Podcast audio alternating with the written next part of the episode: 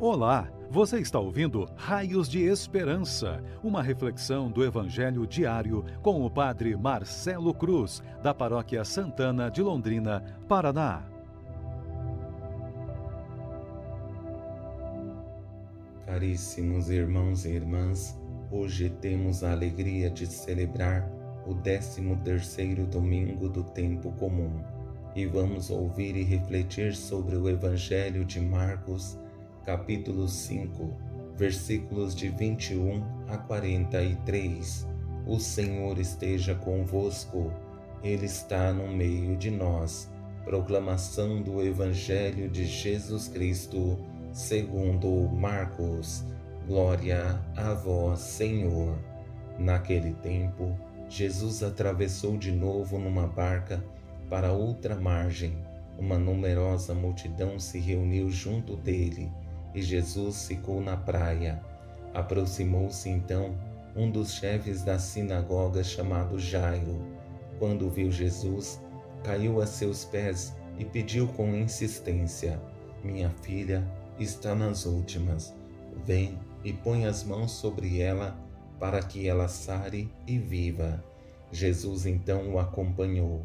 Uma numerosa multidão o seguia e o comprimia. Ora, achava-se ali uma mulher que há doze anos estava com uma hemorragia. Tinha sofrido nas mãos de muitos médicos, gastou tudo o que possuía e, em vez de melhorar, piorava cada vez mais.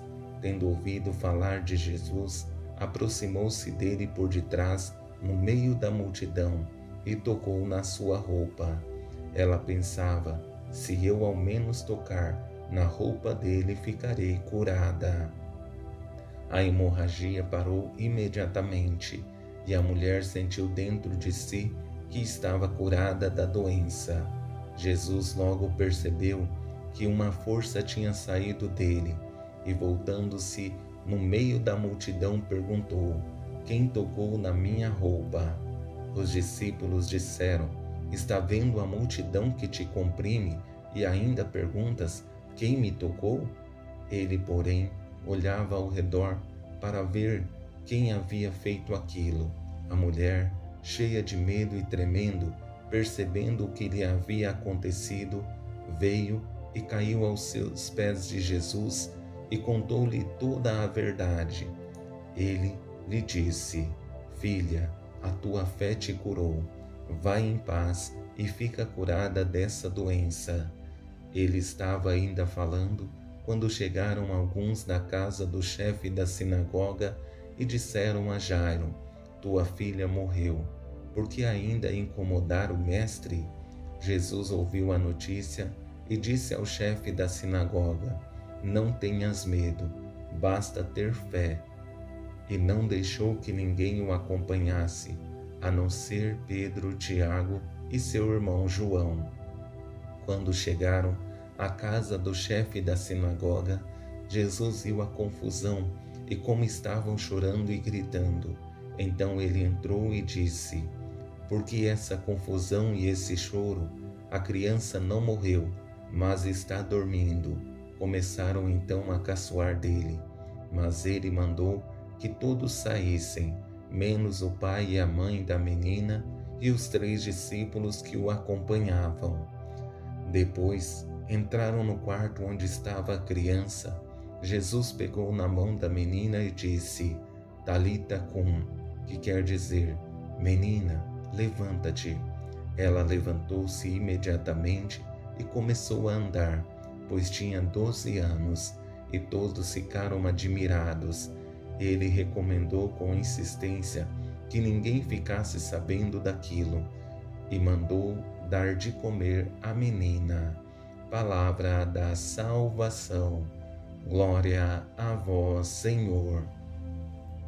Caríssimos irmãos e irmãs que nos acompanham em nossas redes sociais, fazer a caminhada de fé exige de nós um caminho cada vez mais consistente para cumprir a vontade de Deus em nossas vidas. Isso sempre exigirá de nós vencer todos os desafios, principalmente quando o sofrimento bate à nossa porta, mas ainda assim existe a possibilidade de permitir que o amor de Deus seja o nosso sustento. Ao olhar para esse Evangelho, percebemos duas curas acompanhadas de uma, algumas atitudes que vamos destacar para que sejam motivação para continuarmos firmes na fé.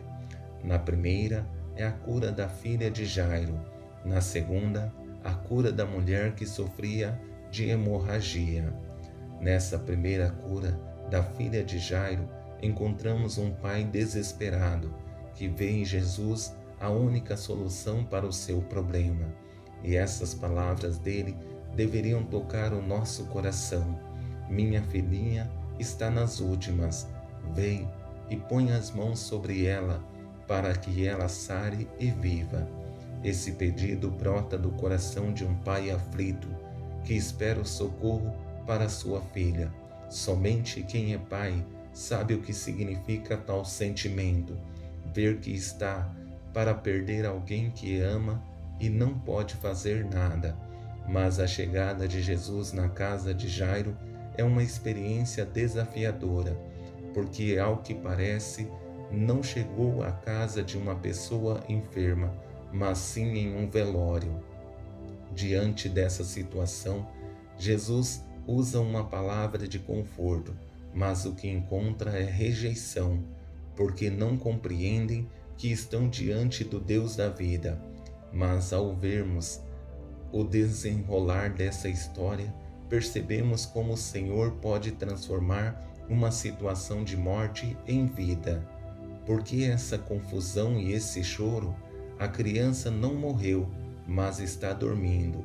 Começaram então a caçoar dele, mas ele mandou que todos saíssem, menos o pai e a mãe da menina e os três discípulos que o acompanhavam. Depois entraram no quarto onde estava a criança Jesus pegou na mão da menina e disse: Talita cum, que quer dizer: Menina, levanta-te. Ela levantou-se imediatamente e começou a andar, pois tinha doze anos, e todos ficaram admirados.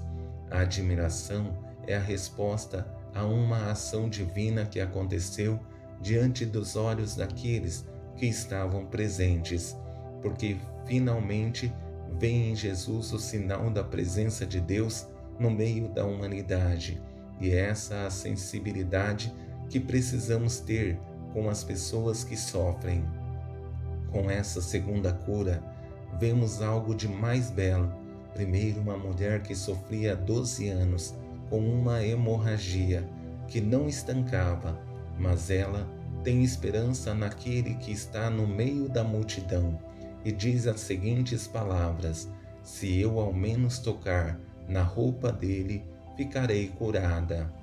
Diante da ousadia na fé dessa mulher, aconteceu a cura, porque ela teve a coragem de dar esse passo.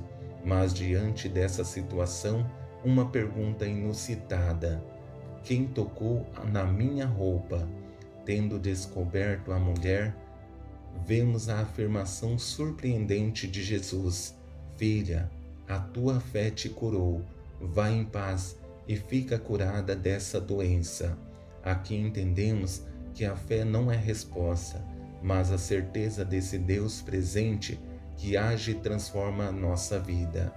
Como é bom quando olhamos para essas duas curas e vemos nela não somente uma ação divina na vida das pessoas que sofrem, mas a consequência da experiência de fé de um pai que sofre com a possibilidade da perda de sua filha e de uma mulher que acredita que se tocasse nas vestes do Senhor conseguiria a cura que tanto precisava.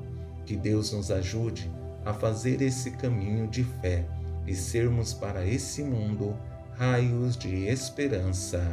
Louvado seja nosso Senhor Jesus Cristo, para sempre seja louvado. O Senhor esteja convosco, Ele está no meio de nós. Abençoe-vos, Deus Todo-Poderoso, Pai, Filho e Espírito Santo. Amém. Você ouviu o Raios de Esperança, uma reflexão do Evangelho diário com o Padre Marcelo Cruz, da Paróquia Santana de Londrina, Paraná. Se esta mensagem lhe fez bem hoje, compartilhe com seus amigos.